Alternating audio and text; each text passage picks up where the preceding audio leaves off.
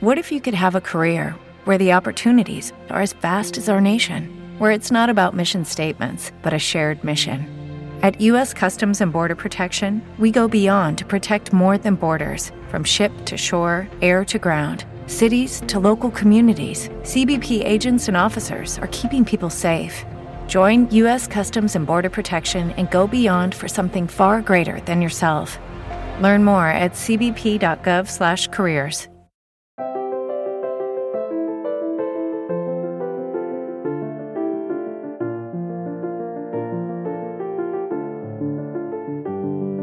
Bienvenidos a Lactando, un podcast de Emilcar FM sobre lactancia y crianza con apego, producido por la Asociación Lactando de la región de Murcia.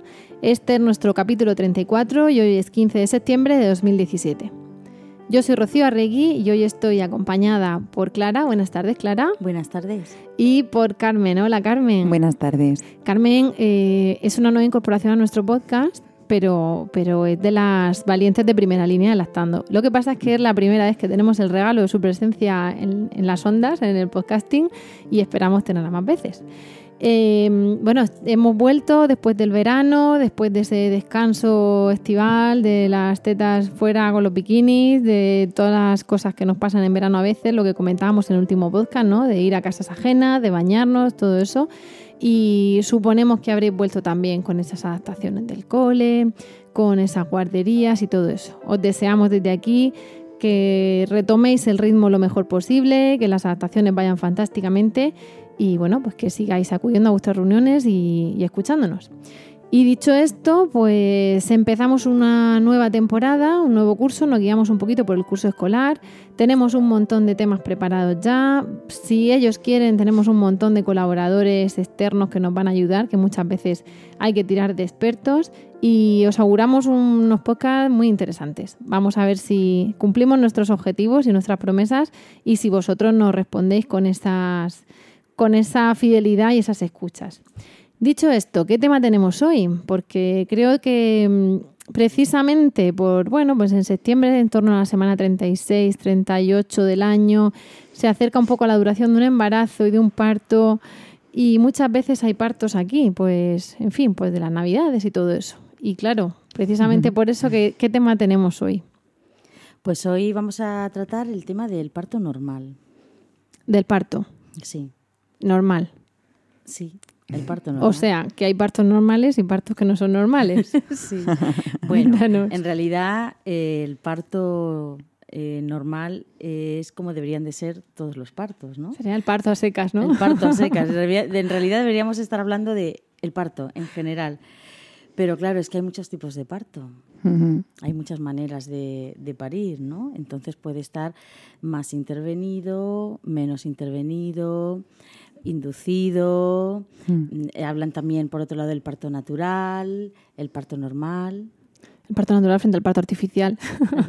bueno, nosotros decimos que hay tantos partos como madres, ¿no? Porque ante dos partos exactamente iguales desde el punto de vista objetivo, ¿no? De pues inducidos o no, o con estas horas de parto o no, o con puntos sin ellos, pero bueno, luego cada madre y cada bebé que nace tiene su, su propio parto y seguro que no hay dos idénticos. Y luego Pero, también cada madre lo vive de una manera distinta. Efectivamente. Es decir, alguien ha tenido un parto eh, que considera que es, que es un parto maravilloso y estupendo y luego desde, eh, te enteras un poco de todo, de todo el transcurso del parto y otras personas pueden pensar, eso ha sido un parto muy intervenido. Claro. Entonces cada persona también lo percibe. Y depende de la expectativa que tenga. porque también hemos escuchado, bueno, voy a hacer una, pausa, una pausa, no, un inciso, porque todo lo que vamos a decir aquí, evidentemente, son opiniones y vosotras y vosotros sois libres de tener la misma que nosotros o una distinta.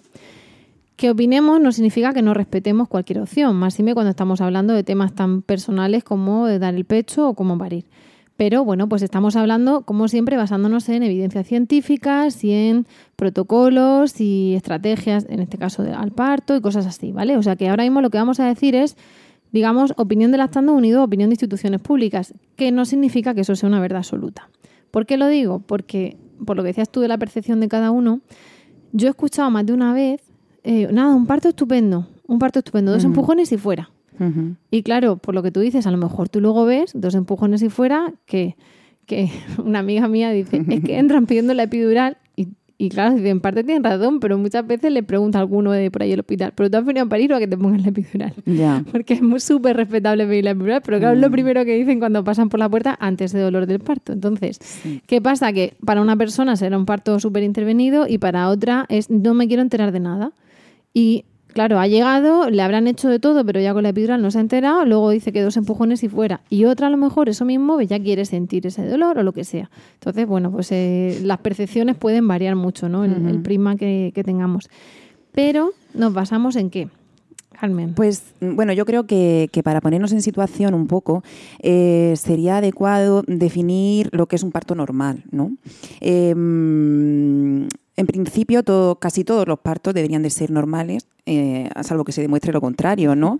Eh, puesto que el parto pues, es un proceso fisiológico, normal, natural, eh, por el cual todos mm, eh, venimos a este mundo, ¿no? Y, y por tanto, eh, bueno, se define mm, un parto normal como un parto que se produce de forma espontánea eh, y que no necesita ningún tipo de intervención eh, entre la semana 37 y 42 de gestación, donde el bebé está encefálica y nace eh, mm, gracias a, la corriente hormonal que todas las mujeres somos capaces de segregar a esa oxitocina que producen esas contracciones, esa dilatación y que es capaz eh, de llevar al bebé a, a este mundo, ¿no?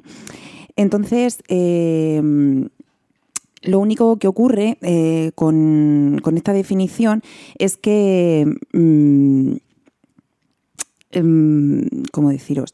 Eh, las intervenciones que se, que se realicen deberían de estar justificadas, ¿vale? Puesto que es la evidencia científica y ya nos lo dice la Organización Mundial de la Salud desde el año 1985, que empezaron eh, a, escribir sobre la atención al parto normal, eh, está visto que las intervenciones que se hacen como rutinarias o innecesarias conllevan una cadena de intervenciones que suelen conducir a una mm, reducción de- del bienestar materno y, del bebé, una mayor instrumentalización, mayor riesgo de cesáreas, etcétera.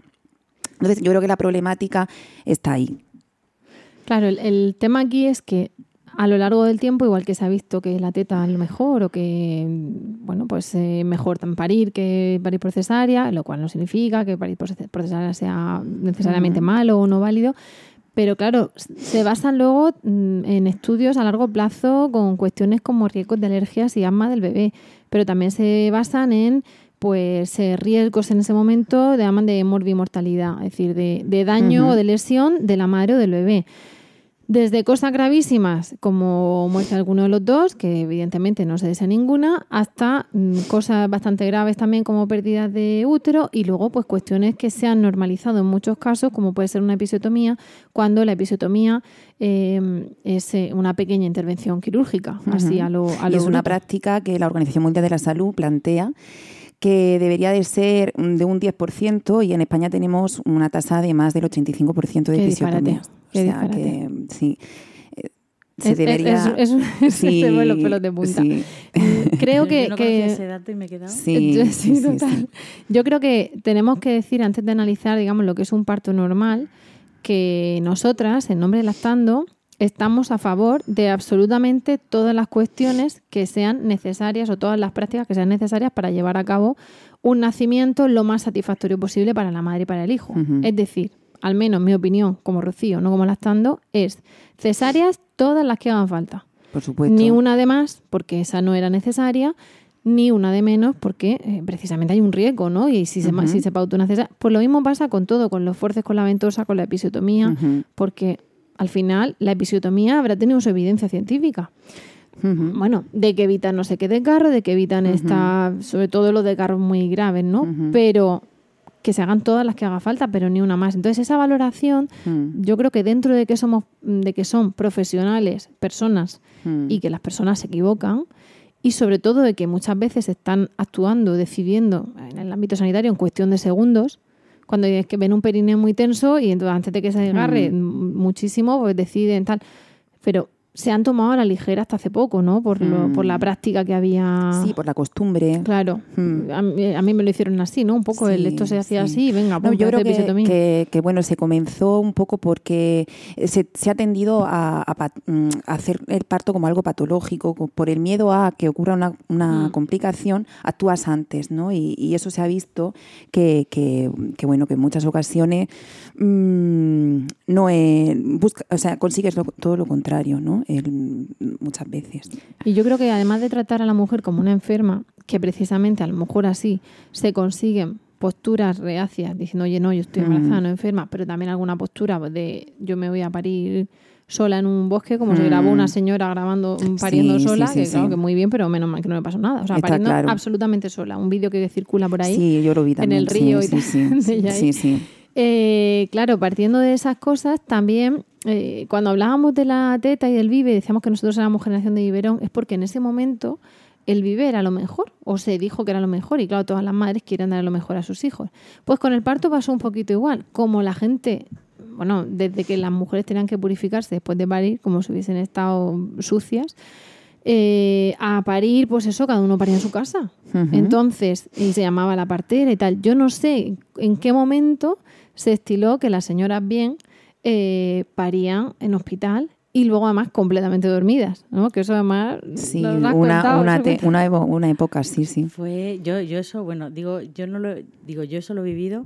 En realidad yo lo he vivido como, como ser humano que nace. Sí, yo también, yo también. Sí, sí, mi madre también mi, lo ma- estuvo. mi madre mm, se lo explicaron, eran algunas amigas lo habían hecho y, y contaban que era maravilloso. Decían Mm. que, que madre mía, tú llegas ahí, te ingresan, empiezas con las contracciones y cuando llega el momento de que un poco antes te duermen y luego te traen a tu bebé bañadito, peinadito y te lo ponían al lado. Mm. Ya y ves. así hemos nacido las cuatro hijas de mi madre. Sí, nosotros también. Pero, pero vosotros por cesárea, No, no, no, no, parto vaginal, Pero la madre, la, la mm, parturienta no, no era consciente en el pues, momento. tengo verdadero, verdadera curiosidad, eh, bueno, es una curiosidad que no me voy a poner a buscar porque tampoco sé, de cómo se paría así.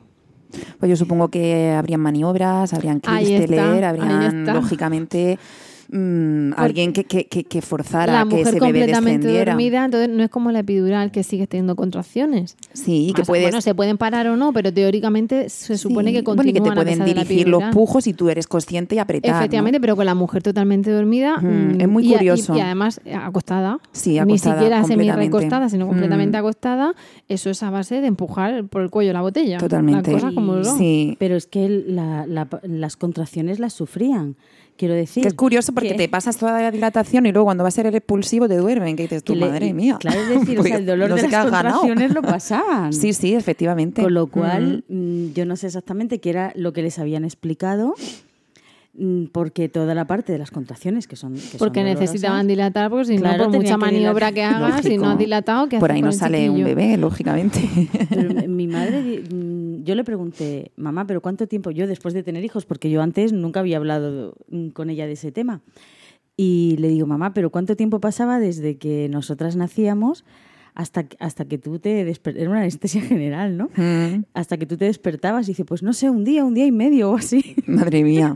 Una desconexión Claro, la abuela se vino al hospital. La abuela se vino al hospital para estar pendiente de, de ti. Claro, Mm. si estaba la otra alguna. Como nuevo cliente de Western Union, puedes disfrutar de una tarifa de envío de 0 dólares en tu primera transferencia internacional de dinero en línea. Envía dinero a los tuyos en casa de manera rápida, fácil y conveniente. Visita westernunion.com o descarga nuestra app hoy mismo y tu primera tarifa de envío corre por nuestra cuenta. Aplican ganancias por cambio de moneda. No disponible para tarjetas de crédito y envíos a Cuba. Servicios proporcionados por Western Union Financial Services Inc. NMLS 906983 o Western Union International Services LLS NMLS 906985. Mona de kilo.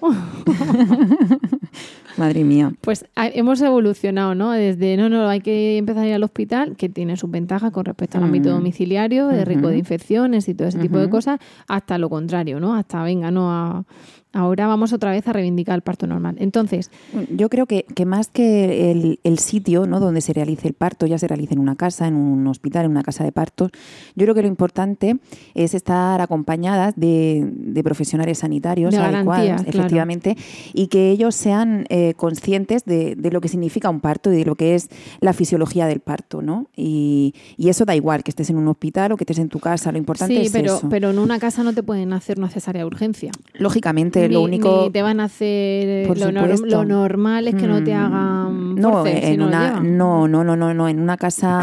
En una casa solo se atienden con, con partos de bajo riesgo, eh, normales. Por eso, por eso digo que, que el Mm. tema de las garantías es que muchas veces hay Mm. condiciones que no permiten el parto en casa, Efectivamente. según colocación Por del niño, supuesto, un etcétera. parto de nalgas, un embarazo múltiple, una patología de la y madre. aparte que tú puedes a lo mejor empezar un parto en casa y que por lo que sea, por, por muchas garantías que tú tengas, en la casa hay unas prácticas que no se pueden hacer Sí, jamás se- por falta de un- medios. Un, traslado al Y hospital. entonces hay que hacer un traslado. Por supuesto. Entonces, estamos hablando aquí todo el tiempo de parto normal, pero claro, tenemos un riesgo muy importante en este podcast de ponernos a hablar de en muy en general de los partos, pero al final yo pienso en la gente que está afuera y dice, bueno, pero un parto normal.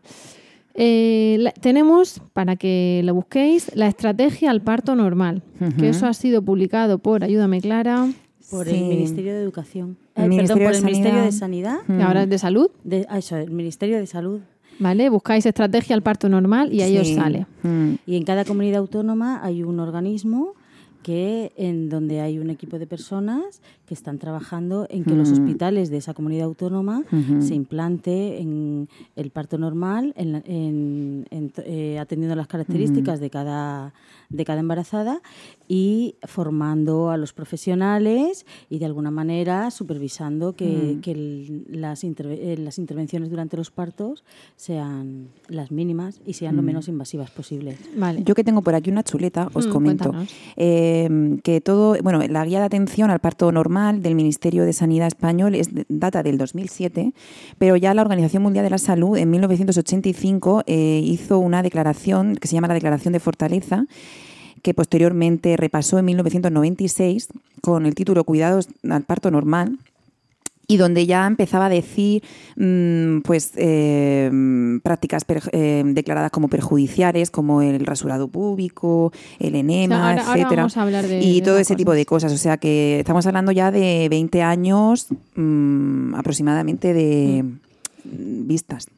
Por eso, el tema del parto normal es partiendo de la base de que si las condiciones médicas lo requieren, tendrás Mm. que parir donde quieras, pero con ese permiso, digamos, de- del equipo médico. Es decir, en una casa si quieres y se puede, y en un hospital si bien no quieres en casa o no se puede en casa.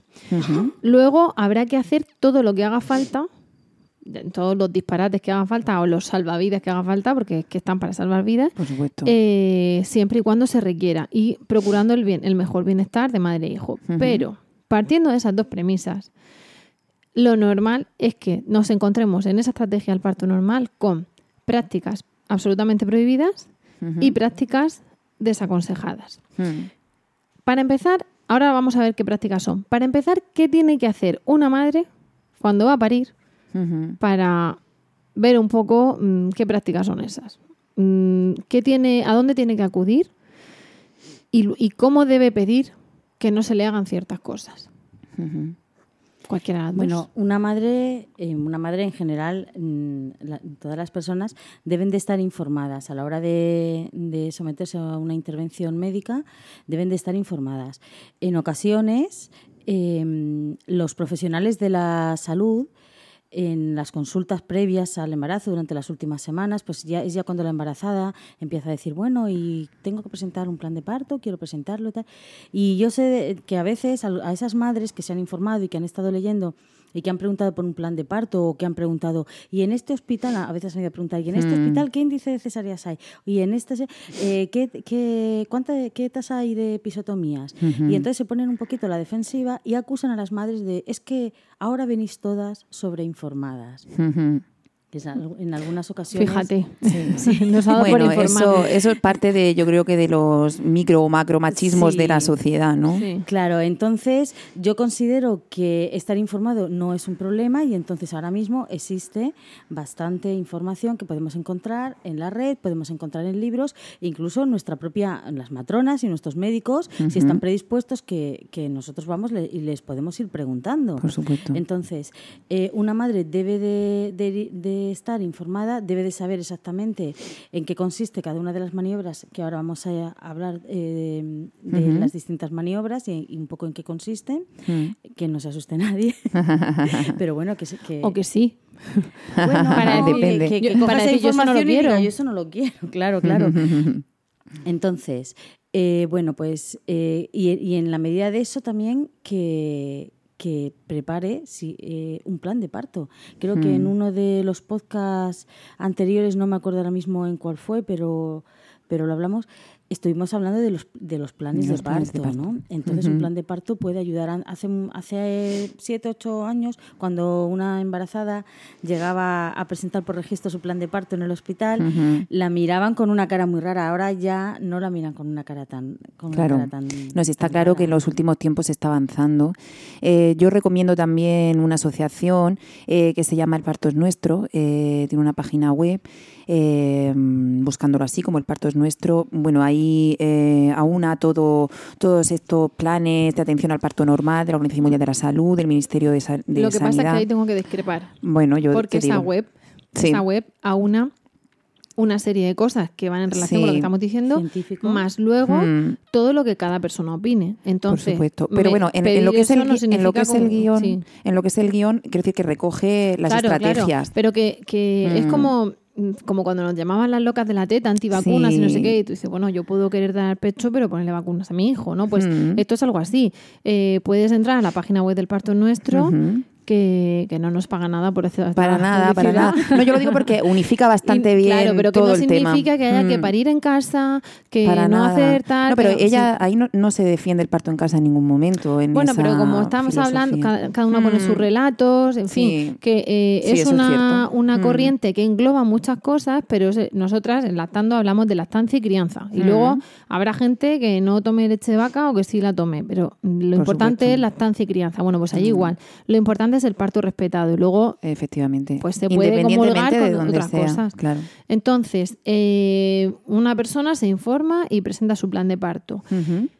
¿Qué pasa? Que en ese plan de parto incluso hay cosas que no tienen por qué saber, como decir las maniobras médicas y tal. Mm, por un lado, tú no puedes decir, no quiero que me hagan esto exactamente, porque, a ver, lo puedes decir, no lo sabes, pero no sabes si te lo van a hacer y luego si te lo hacen se supone que tiene una justificación médica. Claro.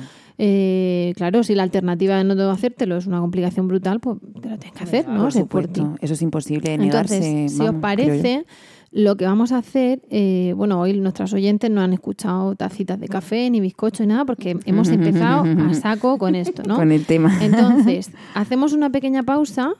Yo os cuento que tenemos un nuevo podcast en la red y cosas así. Mis, mis compañeras y sin embargo amigas beben agua y empezamos a analizar lo que es Mm, lo que está prohibido, lo que está desaconsejado, lo que sería un parto normal, ¿vale? Pues venga, bebed agua y yo mientras voy a aprovechar para contaros tres cosas.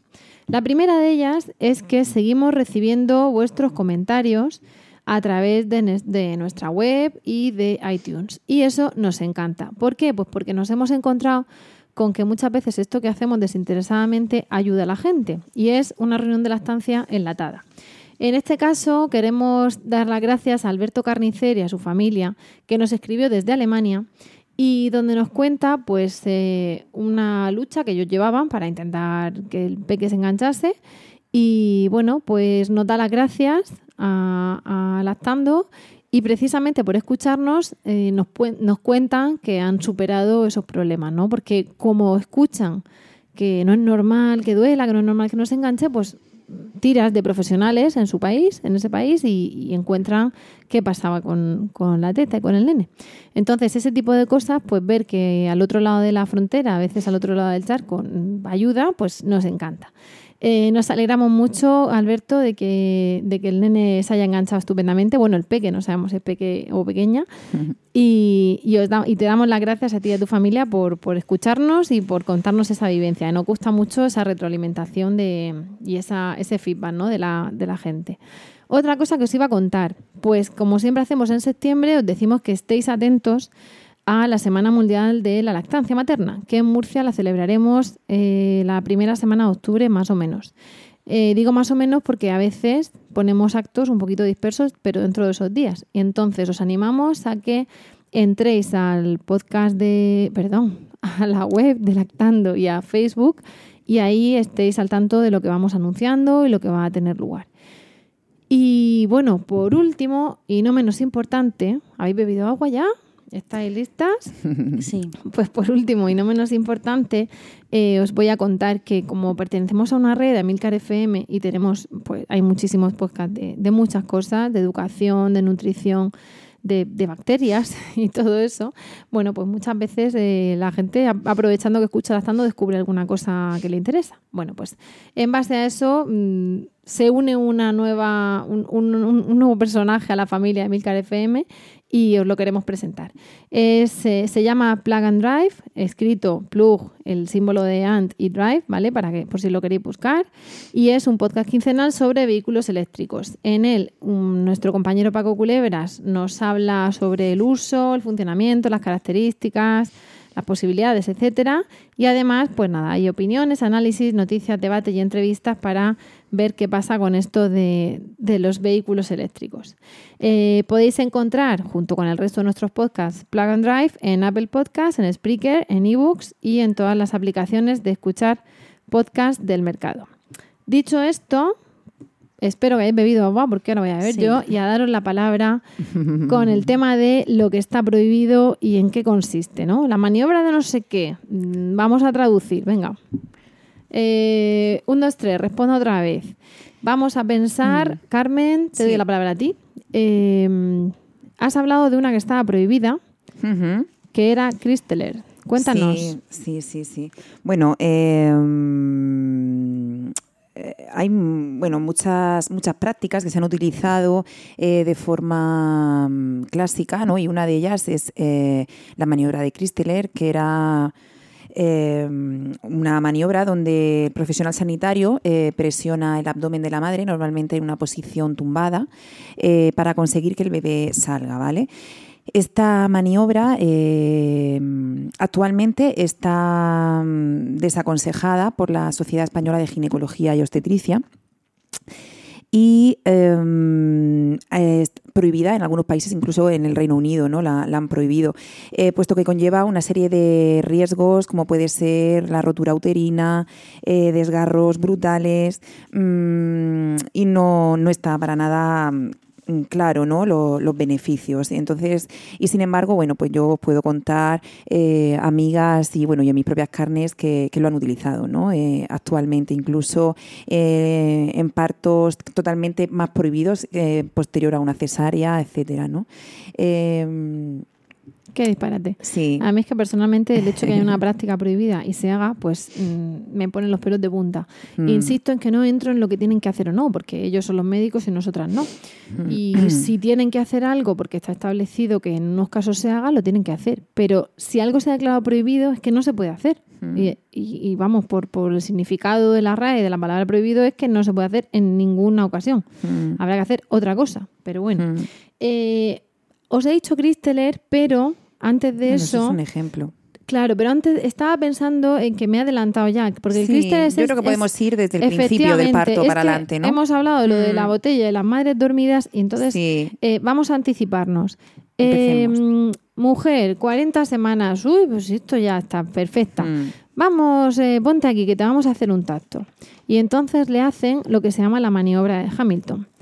La maniobra de Hamilton, Mm. para los que no lo sepáis, se viene mm, también definiendo, al menos aquí, como despegar membranas o como ayudarte un poquito. Entonces, si yo te ayudo un poquito, Se, se hace traición. Efectivamente. Sí, Entonces, eh, muchas de estas cosas, eh, hay algunas que son, están prohibidas y otras que están desaconsejadas. Yo entiendo, bajo mi humilde opinión, no como sanitaria, que las cosas que estén desaconsejadas y las cosas en general, Mm. la cuestión es que hay que pedir permiso. Mm. Entonces, tú llegas a tu potro, estás de no sé cuántas semanas, allí con tus piernas abiertas, te van a hacer un tacto y resulta que el tacto teóricamente no debe de doler. Tiene que ser simplemente introducción de los dedos en, en la vagina para medir el cuello del útero y la dilatación. Pero, de repente, aunque hay gente que no se entera, sin mediar palabras, sin avisar a la mujer de lo que va a hacer ni de las mm, bueno, complicaciones que puede haber o de la eficacia que puede tener, que entiendo que no pueden estar los médicos dando un simposio a cada mujer, ¿vale? Pero bueno, hay que informarle. le, le, le mueven los dedos y le despegan las membranas de, perdona que no sea muy técnica, digamos las que están... eh, La bolsa de... Sí, las de la bolsa a- al cuello del útero que están, digamos, ahí ya encajadas y Mm. presionadas y tal. Eso puede provocar sangrado, puede provocar contracciones, a veces desencadena el parto y, Y a veces, veces no no. desencadena el parto y está súper molesta, Mm. por no decir otra cosa. Claro, mm, si tú piensas que eso es un tacto, flipas, ¿no? De, Mm. Pues esto y la otra, no, a mí me hicieron un tacto y no me dolió. Y tú pensando, pues yo acabo de ver las estrellas. Es que, amiga, eso no era un tacto. Te han ayudado un poquito. ¿no? Mm, Le ayuda un pelín. Vamos a hacer una ayudica para que este niño salga. Mm. Sí. Vale. Bueno, luego también tenemos la rotura artificial de la bolsa. Bueno, perdona, ¿eso tiene Sí. eficacia, Hamilton? Pues ¿Qué contamos de Hamilton? Mm, vamos a ver, es lo que, lo que has dicho. Eh, eh, normalmente mm, yo creo que se debe. eh, esto está, eh, digamos, en el proceso de, de desencadenar el parto, ¿no? Y es como la inducción del parto, por ejemplo, ¿no?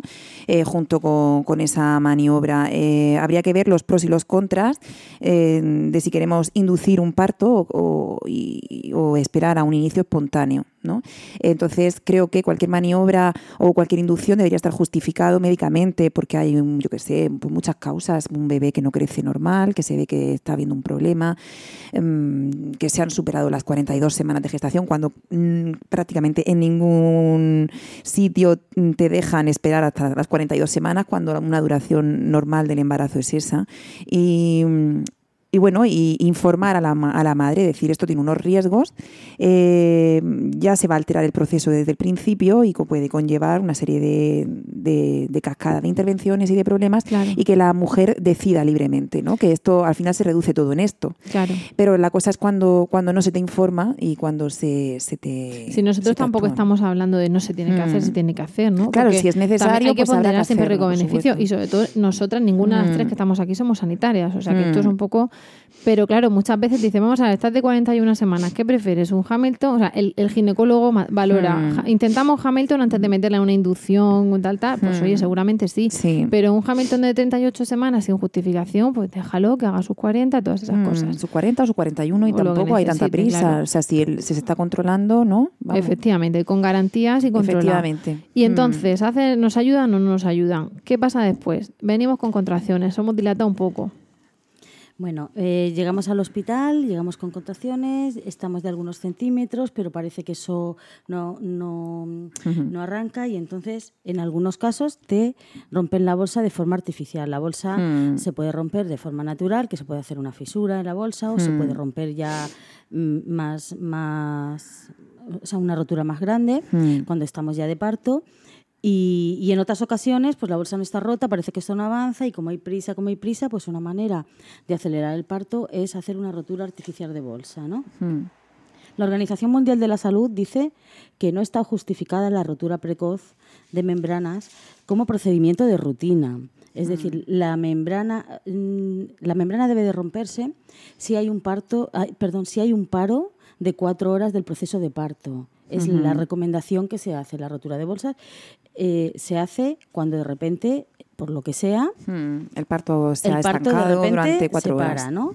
Y entonces, ¿qué es lo que pasa? Que como hay prisa en casi todos los hospitales, esto hay prisa, esto tiene que, esto tiene que salir, esto, esto tiene que ir para adelante. Entonces, antes de que pasen esas cuatro horas, pues se rompe la, la membrana. Entonces, el- el- la estrategia del parto normal no reco- recomienda no realizar la rotura de bolsa artificial ni ni dar perfusión de oxitocina de forma rutinaria en partos vag- vaginales que progresan de forma normal. Mm. Otro aspecto también que yo quería comentar y que muchas veces en estas cosas eh, se da po- como florituras, ¿no? Es el ambiente que nos encontramos cuando llegamos al Bueno, hospital. pero mm, Carmen, eso ya de hippies, ¿eh? No, no, no, no, en serio. O sea, eso está demostrado científicamente No, y la organización... Te lo digo porque te lo diría. No anda así aquí de velas y de rollos. Sí, es verdad.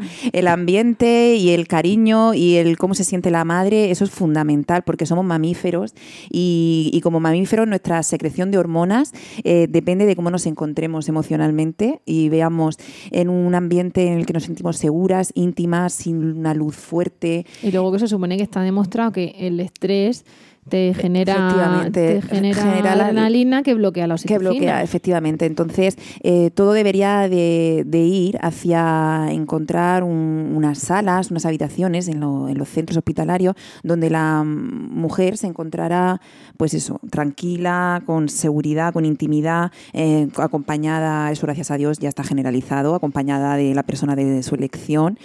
Y, y eso, y bueno, y hay muchos países, en los países nórdicos eso se ha adoptado mucho, ¿no? Entonces, en las salas hospitalarias hay unos sitios que son muy curiosos, no sé si los habéis visto vosotras, que son como dormitorios y no hay ni siquiera mm. instrumental médico mm. a la vista de la mujer, porque está visto que eso altera, ¿no? Entonces, son como camas, tal, y tienes toda tu seguridad fuera, sí, pero tú estás en un ambiente acogedor. Claro, aquí te encuentras una sala de dilatación con unos focos. con unos focos tremendos, y te dicen además acuéstate, y tú miras al techo y tienes el. y tienes ahí, eh, vamos, el ambiente perfecto para segregar oxitocina. que los partos al final saldrán para adelante, ¿no? Pero claro, la situación de la madre de tensión si tienes una señora que está igual que tú, pero que está pegando ahí unos chillidos, pues la pobre está ejercitando, ejerciendo su derecho a parir, pero, pero claro, tú estás con los chillidos de una, mm. con la otra enfrente, por ahí pegando gritos, en la mm. luz, y dices tú. Pero quiero decir que tantos partos se estanquen ¿vale? No debería de, de, picar un poquito la oreja, ¿no? De decir, ¿esto cómo puede ser? ¿Cómo puede ser que hayamos sobrevivido la especie, ¿no? Hasta, este, hasta este momento, ¿no? Bueno, yo quería añadir una cosa sobre eh, lo que estaba hablando antes de lo de la rotura de la rotura de bolsa. Hay un caso, mm, o sea, en el caso en el que haya que extraer sangre del bebé y medir el pH, ah, claro, es recomendable, no es que es recomendable, es que si no, no se puede hacer, si no se hace una Para medir el pH le, cogen un poquito de sangre a la cabeza del bebé, porque supone que en la cabeza es lo que está ya boca abajo. Entonces, claro, no puedes acceder al bebé sin acceder antes a la bolsa. Claro, pero en muchos casos se, a veces se hace para simplemente para verificar el color y el aspecto del líquido y, dicen que no está recomendado y no, además no hace falta romper la bolsa porque se puede hacer sin romperla con otro procedimiento que se llama aminoscopia. ¿no? Y luego también se suele hacer para obtener el que registro. viene a ser mirar con una, como una luz potente, un aparato, mirar y se ve, claro, la bolsa es, transparente, se ve el color del líquido. No hace falta romperlo y que salga el líquido, porque aumenta el riesgo de infecciones para el bebé si entran gérmenes por ahí. Efectivamente. Claro, a veces eh, se justifica la rotura para obtener como un registro de la, frecuencia cardíaca del, del bebé, ¿no? Para poner un monitor interno sí que es preciso romper la bolsa. Entonces, hay algunos casos en los que bueno hay que medir las constantes del bebé y que sí que, Yo creo que es necesario. Tenemos que decir por activo o por pasiva que esto no es una crítica a los profesionales sanitarios, que estamos absolutamente, eh, o sea, comprendemos y aparte respetamos profundamente la labor de todo el profesional sanitario, de matronas, nunca sé si matrón, matrones, ginecólogos, ginecólogas, todo el mundo, ¿vale? Lo único es que, y además ellos muchas veces también se ven apurados, desde por la orden del supervisor hasta porque hay 40 partos ese día. Y aparte, pues son personas y se equivocan. Pero eh, tenemos que reiterar, aunque nos hagamos pesadas, que hay que hacer absolutamente todo lo mm, recomendable o necesario o imprescindible, según de lo que estemos hablando, para mm, obtener el máximo bienestar de ambos. Evidentemente, pues eh, a partir de ahí siempre hay que hacer una ponderación. Em, aparte de eso, no estamos aquí siendo técnicas diciendo lo que hay que hacer en cada momento, porque ni somos sanitarias ni mm. tenemos a esa mujer pariendo delante de nosotras para decidir, ¿vale? Pero solo estamos diciendo que es lo recomendable, insisto, según mm, fuentes médicas, ¿no? Fuentes oficiales. Efectivamente. Entonces, nos han roto la bolsa, nos dejan allí. Hace poco me contaron un parto en el hospital de referencia de esta ciudad, en la Risaca, eh, con su pareja, con la música que ellos querían, con una cuerda, una pelota, con el oxígeno. Entonces decían que estaban ahí medio colocados, bueno, que estaban el óxido nitroso. Efectivamente, mm. dicho el oxígeno, el, óxido nitroso. Mm. Y que estaban ahí colocados y dice, vamos, hacían como de broma, como para sacarse allí. Mm. Bueno, genial, ¿no? Y, lo contaban ahí con un gusto que lo habían conseguido y bueno, qué bien, ojalá esto sea la tónica. Pues sí, ¿no? Entonces tenemos ahí eso en nuestro hospital.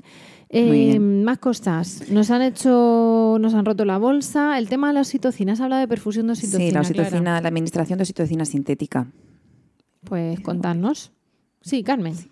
Pues eh, bueno, eh, deciros que bueno, la, oxitocina, eh, ya hemos hablado de ella antes, nosotras segregamos oxitocina de forma natural, pero ahora estamos hablando de cuando se nos pone oxitocina sintética por vía venosa, que se puede mm, hacer tanto para inducir un parto como para acelerarlo. ¿no? Entonces, la oxitocina lo que suele producir son contracciones más fuertes, más seguidas, más dolorosas y, bueno, se, se utiliza como para, para acelerar. En un principio, la Organización Mundial de la Salud dice que no debería ser necesaria la administración de oxitocina sintética en más del 10% de los partos puesto que su administración conlleva un mayor riesgo de sufrimiento fetal, puesto que, claro, eso es entendible, si las contracciones son más fuertes y más, pues claro, el bebé se agobia más, no tiene esas pausas naturales entre contracciones, ¿no?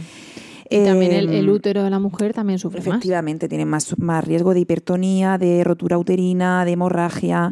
Em, obviamente ese dolor es insoportable y es lógico que pidas la epidural después de que te pongan oxitocina sintética, eso no se puede asumir. Y otras veces, claro, lo que pues hacen es poner la epidural eh, y entonces te ponen oxitocina. Hay veces sí. Muchas veces pasa que la mujer, por lo que sea, no quiere ponerse la epidural en un principio, entonces le ponen la oxitocina sintética y luego dices, ostras, quiero la epidural. Quiero la epidural. Y otras veces pones la epidural, el parto se estanca porque pasa mucho y hay que meter oxitocina para, para acelerar. ¿no? Son dos cosas que están muy unidas, la epidural y la oxitocina sintética. ¿Cierto?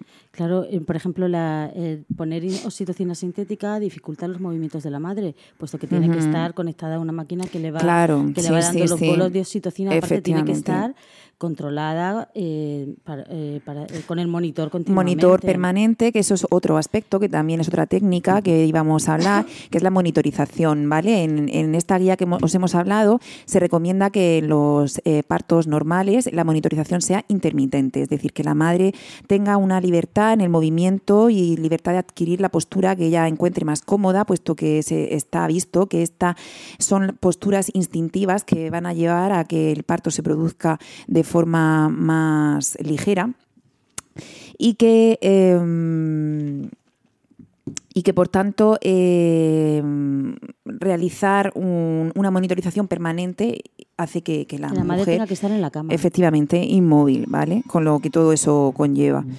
Hay, hay unos monitores que son pequeños que la madre puede ir deambulando. Efectivamente, y luego viene la matrona y te pone el microfonito, lo va escuchando, etcétera. normalmente los hospitales, pues si tienen 20 camas de dilatación, no tienen 20 monitores de esos, con lo cual, pues eh, lo puede usar una madre, dos madres, tres madres. Y luego otra cosa también que pasa es que. Y luego eh, depende también, porque, por ejemplo, eso normalmente se hace cuando no tienes la epidural puesta, pero cuando tienes la epidural puesta, tienes que hacer una monitorización permanente. Bueno, aparte ya, ya la inmovilidad te da igual, porque con la epidural no te puedes mover, pero la monitorización permanente sí está indicada en la epidural, puesto que eh, es más probable que al bebé le, pueda bajar las pulsaciones, entonces tiene que estar más vigilado. Claro, y luego también que, a veces te, dan la, el monitor portátil, sí. pero luego en luego no te dejan moverte por los pasillos porque dicen, no, no se puede salir de la sala. Sí, sí, sí. Entonces te reduces ahí a los pequeños Ahí al murito, que sí, Pero por lo menos no estás sentada. Porque claro, también la posición vertical favorece la colocación del bebé, hmm, favorece que te pongas ahí en, la pelota, en cuclillas. sí, sí. sí. Entonces, bueno, pues eso son la, libertad de movimientos, la monitorización, pues estamos hablando un poco de todo. ¿Te puedes llevar la pelota al parto? Pues en principio sí te deben de dejar. Pero esto es como la lotería. A ver, esto es que tú vas y según quién esté de guardia, claro, pero ¿sabes? Pero en principio sí deberían de dejar. Estamos diciendo lo que es el protocolo. Es más, en principio en, la, en el hospital de referencia hay pelotas para que las usuarias la utilicen. ¿Y comer y beber en el parto, cómo lo veis? Pues si, si, el parto es normal, las evidencias dicen que la mujer puede tomar todo el líquido que ellas quieran y pueden comer cosas suaves. Pero es que hay mujeres que relatan partos de no sé cuántas horas que no hmm. podían más que mojarse los labios con una gasa. Pero no hay, estaban agotadas y, no hay evidencia. y flojas y que no colaboran. Hmm. Que esta no colabora.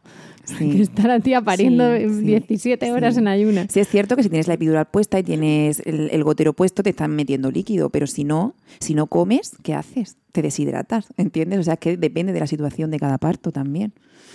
Luego, luego mm, cosas muy ligeras y, cosas nutritivas, nutritivas ligeras mm. y suaves, porque también puede pasar que en un momento dado haya que ir a quirófano y haya que hacer una sedación por lo que sea, y si y si tienes el estómago lleno, eh, por el riesgo de broncoaspiración y tal.